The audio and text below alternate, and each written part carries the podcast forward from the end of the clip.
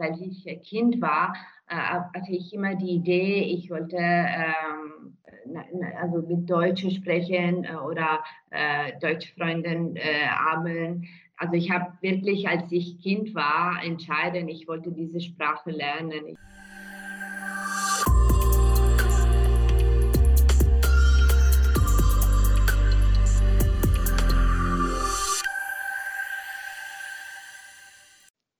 Und herzlich willkommen zur aktuellen Ausgabe unseres Drechselmeier Mitarbeiter Podcasts.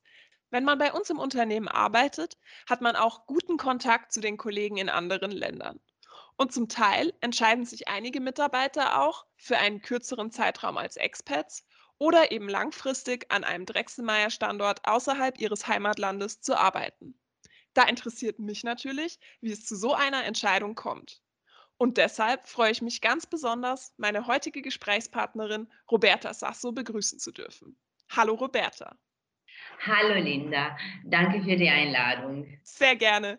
Roberta, du arbeitest seit fünf Jahren bei Drechselmeier im Personalwesen und bist als Italienerin an unserem Standort in Turin gestartet. Was waren denn dort deine Aufgaben? Ich bin im äh, 2016 äh, in Drechselmeier äh, angekommen und äh, als HR-Verantwortliche für Spanien und Italien äh, habe ich angefangen zu arbeiten.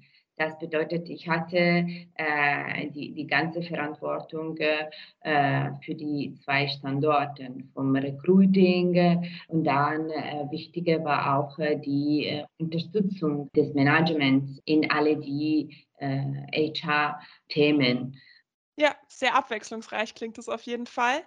Im Laufe der Zeit hast du dich ja dann mehr und mehr auch mit internationalen Projekten, wie zum Beispiel dem Rollout unseres digitalen Recruiting-Tools beschäftigt.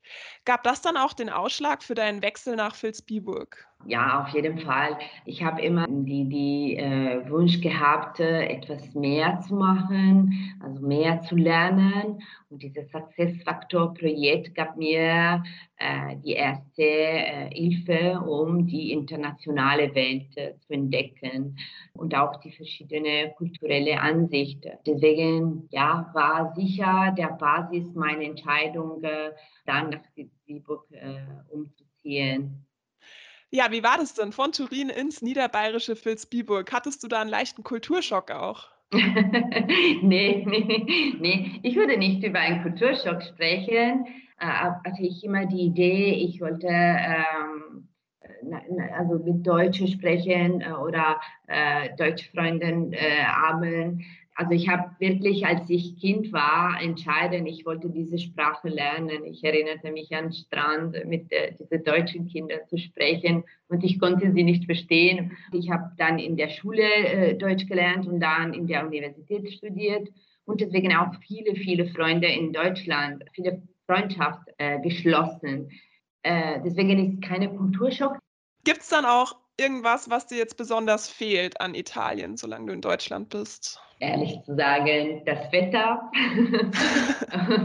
und das Essen, ja, und meine Familie, äh, klar. Aber sonst, ähm, ich fühle mich echt wohl in, in Wiesbaden und äh, ich hatte schon ein Netzwerk äh, erstellt, bevor ich äh, nach Deutschland äh, umgezogen bin. Deswegen, ja, es fehlt nicht so viel, würde ich sagen. Das freut mich zu hören.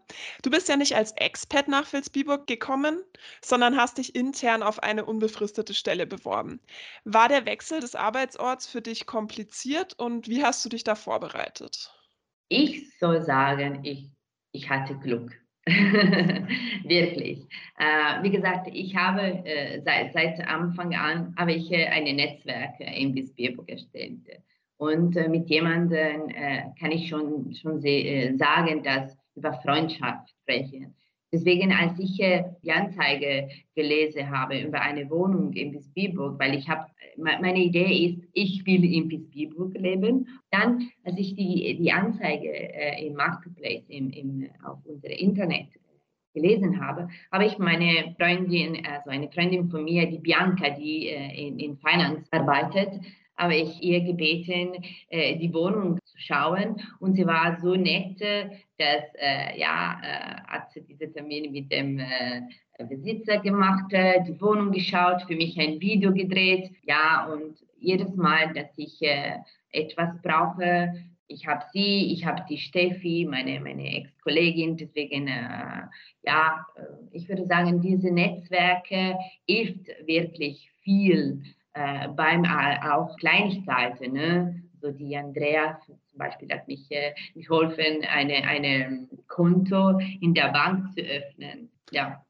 Ich sehe schon, da gibt es wirklich viel, was man bedenken muss. Aber ich denke, es hilft natürlich, wenn man im gleichen Unternehmen auch schon gearbeitet hat und dann zum einen dieses Netzwerk hat, was du eben angesprochen hast, und zum anderen unterstützt natürlich auch die strukturierte Hilfe bei der Eingliederung, die man seitens des Unternehmens bei einem solchen Wechsel erhält. Du arbeitest ja jetzt schon mehrere Monate als International Project Manager für HR-Themen. Was sind denn deine Aufgaben in deiner aktuellen Position? Viele und verschiedene, aber äh, sehr auch interessant, soll ich sagen. Äh, wir haben diese PMO, also Project Management Office Abteilung erstellt.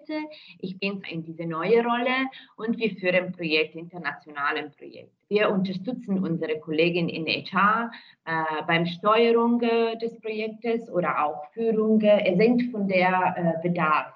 Das heißt, wenn, wenn unsere Kollegen brauchen äh, Unterstützung in Kapazitäten, in Kenntnisse und äh, manche, manche Projekte betreffen zum Beispiel äh, auch die verschiedenen Länder, nicht nur eine. Manche sind nur äh, in Deutschland. Also es gibt verschiedene Sachen. Äh, interessant ist, dass wir über äh, diese neue Rollen viel lernen und auch die strategische Ziele äh, eigentlich äh, ausrollen wollen. Das heißt, äh, unsere Projekte werden sie äh, da sein, um die strategischen Ziele zu erreichen. Und das finde ich total äh, innovativ und total wichtig für unsere Firma, besonders zu dieser Zeit. Ich kann mir vorstellen, dass es da dann auch hilft, dass du schon andere Standorte wie in Spanien oder in Italien gesehen hast und weißt, wie es da läuft. Ähm, was würdest du sagen, gefällt dir jetzt an Deutschland besonders gut? Ich liebe die Mentalität. Äh, mir gefällt wirklich äh, die, die Ordnung, äh, die äh, Struktur. Also ich weiß, dass für einen Italiener kann ein bisschen langweilig klingen, aber ich brauche das und ich fühle mich echt äh, wohl in dieser Welt, soll ich sagen. Vielen Dank, Roberta, für diesen spannenden Einblick. In der nächsten Folge spreche ich mit Tobias Schweigert vom Standort Garching, der uns in die Welt des agilen Projektmanagements mitnehmen wird. Ich freue mich schon sehr darauf, mehr über Scrum und Co. zu erfahren. Seid gespannt und bis bald. Danke sehr. Tschüss.